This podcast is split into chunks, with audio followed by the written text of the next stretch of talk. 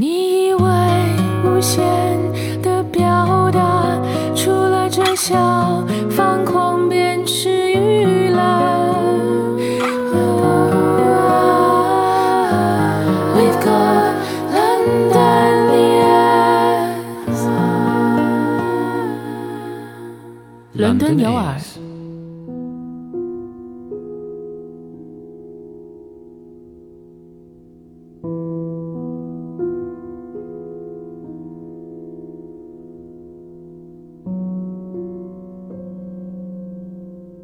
Hello, and welcome to London Ears. 大家二月好，这么快已经过了一个月，新年。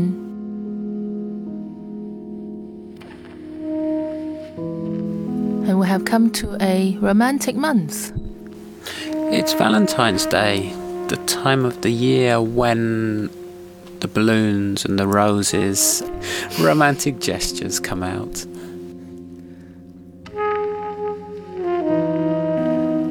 也许是吧，对有些人来说是浪漫的，但是今天我们也会跟往常一样，跟大家分享一系列风格不一样、年代也不一样的音乐。It will be a wide range of music, as usual. But all very romantic, honestly. Are you being sarcastic? English? No, I said honestly, so I'm being honest. Except for this one. 现在背景的这段音乐来自挪威的萨克斯管演奏家 Mette Henriette. So this was an album called Drifting. There it was a Norwegian saxophonist called Mette Henriette, and piano player was someone called Johan Lindvall. 来自他们去年底、今年初的一张新的 ECM 专辑。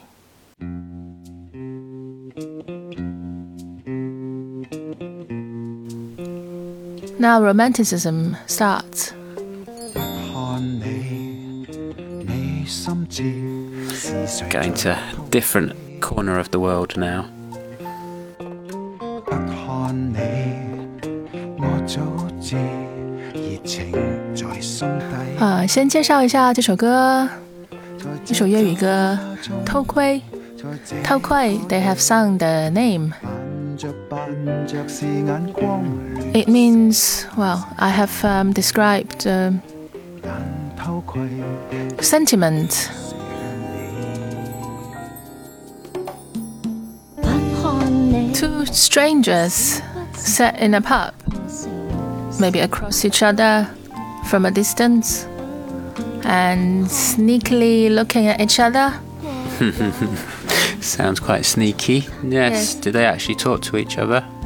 That is the art of flirtation, as it's about in the song. And 偷窥就是眼光。偷窥这首歌是大概表现我们在说，想象一对陌生人走进 酒吧里面，然后 It's happy now.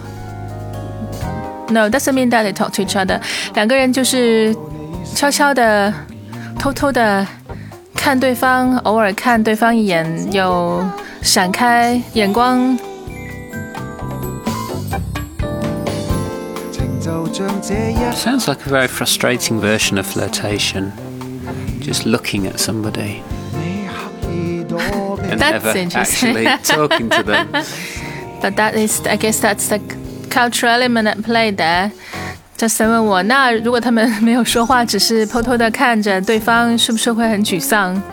没有什么结果。我说，那就是文化的不一样了吧，在偷窥。心态的不一样，都会有出现这样的不同的反应。So, what would you do? What would I do? I would hide in a corner and not do anything because I'm very shy. if you actually wanted to meet somebody and fall in love, then you kind of have to talk to them, don't you? Otherwise, yes, but I think lots of people are shy. Yeah. I suppose is that the Is that the sentiment of the song? Is it like, oh, I'm too shy to do anything? It's not. It's more about imagination, actually, fantasies. I see. 他问我说：“如果呃，其实 Justin 说他也不会，他因为他会害羞，他也不会说什么。如果是他看看上了喜欢的人，在酒吧里面，and it's not just about being shy。我跟他说，其实更多是一种想象，一种幻想， 在这样的暧昧的情景下面，自己的感受。Yeah, it's this very ambiguous feeling and this atmosphere. It's quite cozy and quite make you blush and it's fantasizing. I suppose it's safe, isn't it? It is safe, but it's quite. You're not going to get your feelings trampled on because you don't do anything about it. You just imagine what could have happened, and But then you're happy. is- Yeah, it is is happy. Yeah, exactly. It's very peachy. But back to the song. The song is quite good fun. Many different elements and styles to it. It's not cheesy. It is cheesy, but in a fun way. but then, what is it? 1989, so it's of a age. 对，一九八九年录制的一首广东歌，Justin 觉得还挺好玩的。Alright, what is this? Wow, this one's a little bit different. This one is from an album by Magnetic Fields called 69 Love Songs, which is 10 years later, 1999. And this very short song is called Experimental Music Love, which made me laugh, so I thought we'd include this. It's basically a concept album. Um, the guy in Magnetic Fields wanted to write 100 love songs, but realised that would take too long, so settled on 69. 所以刚才非常混乱， 有非常短的三十秒的一段很概念、很实验的音乐，录制于一九九九年，名字叫做《Experimental Music Love》。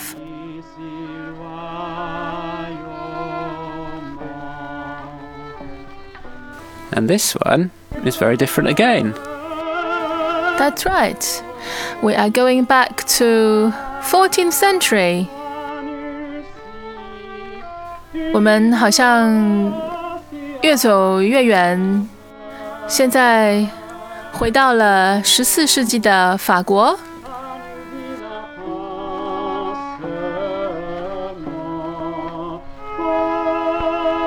这首歌叫做《Si j'aime If I Love》，如果我爱的话，来自一位十四世纪当时应该说是最后一位，既是诗人又是音乐家的这位作曲家，叫做马硕马肖。What does it feel or make you feel? It is quite modern almost in its feel because it's quite discordant and a bit. It sounds old, but it sounds like it has elements that you would hear today in more experimental modern music. It's a love song, can you tell? Um, it's not obvious to me, but then again, I don't understand the words. But It's, I mean, as I understand it，这是从当时十三世纪的时候非常流行的法国的游吟诗人 的世俗歌曲这种形式里面发展起来的。So it it comes from the very popular form of the troubadour, travel poet.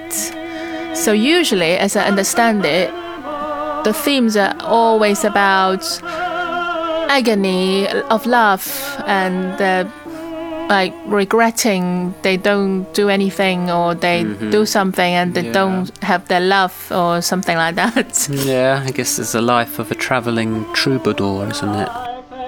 yes. Always moving on, never staying with his love. Yes, but as we said，就像刚才 Justin 他会觉得这样一首 古老的十四世纪的一首游吟诗人的创作里面，却拥有了很多听起来其实挺现代的，有一些半音阶，有一些是甚至是不协和的音符在里面，其实相当有意思，也是我选择的一个原因。By the way, it belongs to at that time the new art era 新艺术的时期。It's a transitional time and it's quite an interesting time. But then, of course, you will have to go back to history and learn about the context to feel that. Well, I guess yes, it was only the new arts movement after it happened, Yeah. so you don't have the benefit of knowing at the time. But then we weren't around at the time, so we No. can only look at it from the present.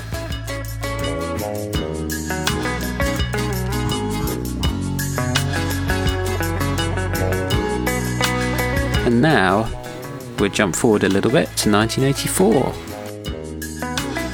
So, for example, comparing to what is playing now, that song before it's even more modern because this one you don't feel any dissonance or any discord. It is everything so harmonious. Well, yes, this is what you're used to, isn't it? This is the standard for today.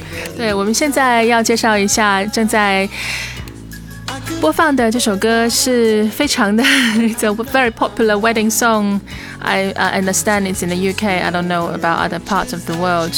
非常流行的，在英国是很多人会，至少是过去吧，过去几十年里面，许多人会在婚礼上选择播放的一首甜蜜的情歌， 来自 Style Council 一九八四年 Yeah. 的 I- song。 Go. It's called You're the Best Thing.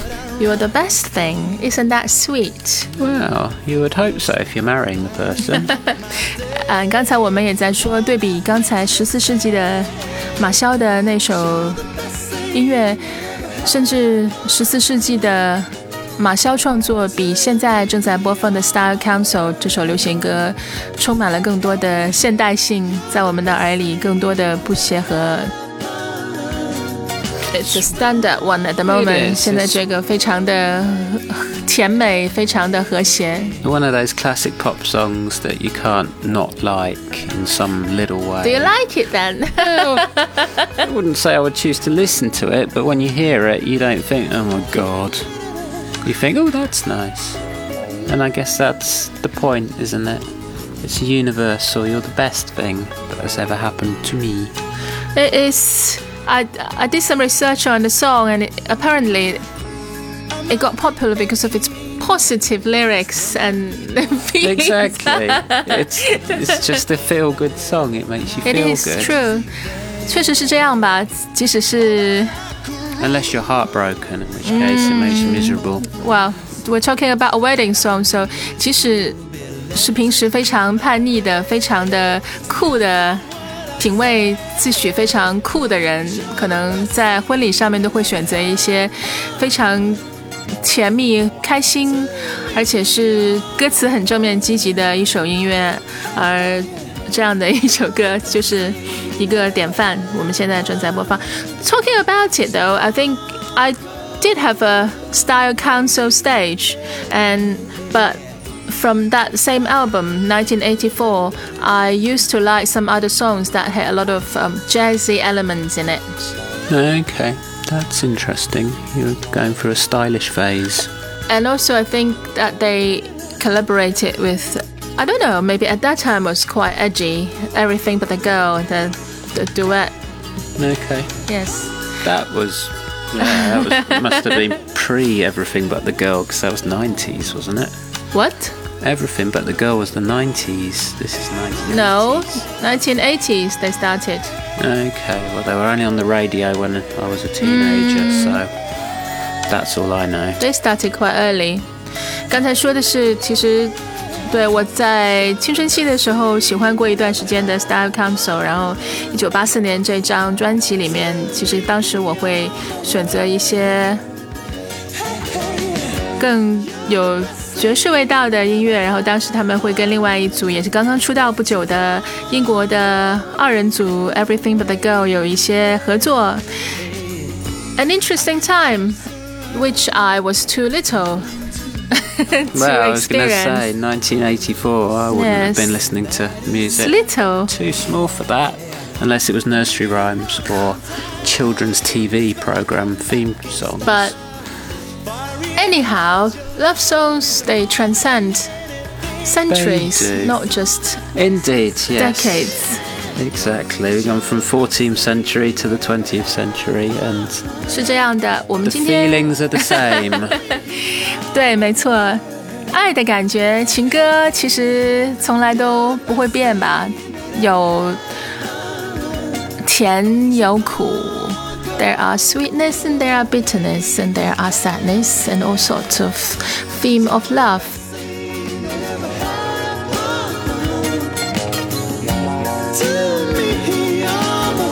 天我们给大家带来的就是从十四世纪到二零二二年 so we end on feelings of happiness. Well, at least yes, on theme of Valentine's Day, and we shall feel love.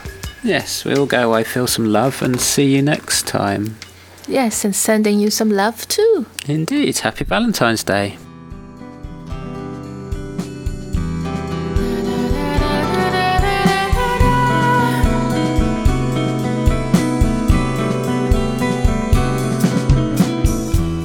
This is London Ears.